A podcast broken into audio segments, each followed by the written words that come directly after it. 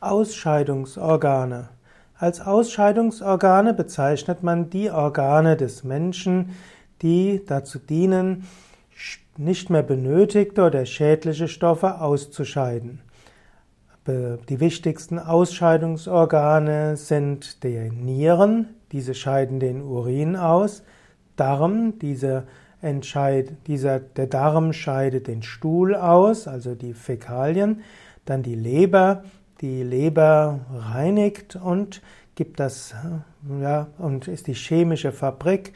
Sie führt das Ganze dann weiter ins Blut und dann kann es entweder über den Darm oder die Nieren und damit die Harnblase und die aus, die, ja, letztlich die äh, Uretraltrakt ausgeschieden werden. Die Haut ist ein wichtiges Ausscheidungsorgan und die Lungen sind ein Ausscheidungsorgan. Sie scheiden Kohlendioxid und andere Stoffe in der Abluft ab. Und dann gibt es auch Geschlechtsorgane, die man auch als Ausscheidungsorgane sehen kann, insbesondere bei Frauen in der Monatsblutung oder beim Ausfluss werden auch Dinge ausgeschieden. In einem engeren Sinne sind die Geschlechtsorgane und Anus zusammen die Ausscheidungsorgane. Im Ayurveda wie auch im Yoga und in der Naturheilkunde geht es darum, die Ausscheidungsorgane in ihrer Funktion zu stärken.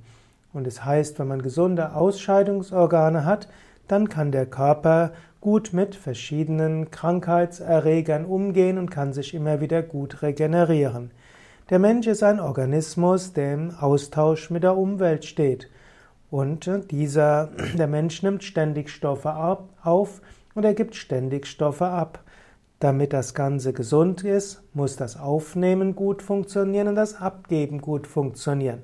So ist zum einen wichtig, dass man Gesundes zu sich nimmt, gesunde Luft, gesundes Wasser, gesunde Nahrung, dass man die Nährstoffe daraus gut absorbiert über die Lungen, über den Magen-Darm-Trakt und dass man dann die Stoffwechselprodukte über die Ausscheidungsorgane wieder ausscheidet, also insbesondere über das Atmungssystem, über hm, die unteren Ausscheidungsorgane und über die Haut. Im Yoga machen wir einiges, um gesunde Ausscheidungsorgane zu haben. Zum einen hilft die Tiefenentspannung der Regeneration des ganzen Körpers. Dann helfen auch Asanas, dafür, dass die ganzen Körperfunktionen gut funktionieren. Dann hilft auch das manchmal schweißtreibende Sonnengebet, der Sonnengruß, auch dafür, dass die Ausscheidung über die Haut funktioniert. Über Kapalabhati und die tiefe Bauchatmung, den vollständigen Yoga-Atem, lernt man auch mit den Lungen besser auszuscheiden. Und dann gibt es die sogenannten Kriyas, die ganz besonders auf die Ausscheidungsorgane wirken, da gibt es zum Beispiel die Shat-Kriyas, die auch als Shat-Karma bezeichnet werden, die die ganzen Ausscheidungsorgane systematisch effektiver machen. Und auch im Ayurveda gibt es verschiedene ausleitende Verfahren, die insbesondere dazu dienen, die Ausscheidungsorgane in ihrer Funktion zu verbessern. Das unterscheidet zum Teil die Ausleitungsverfahren im Ayurveda von den Ausleitungsverfahren der traditionellen mittelalterlichen Humoraltherapie. Im Ayurveda wird im Wesentlichen, werden im Wesentlichen natürliche Ausscheidungsorgane in ihrer Funktion gestärkt.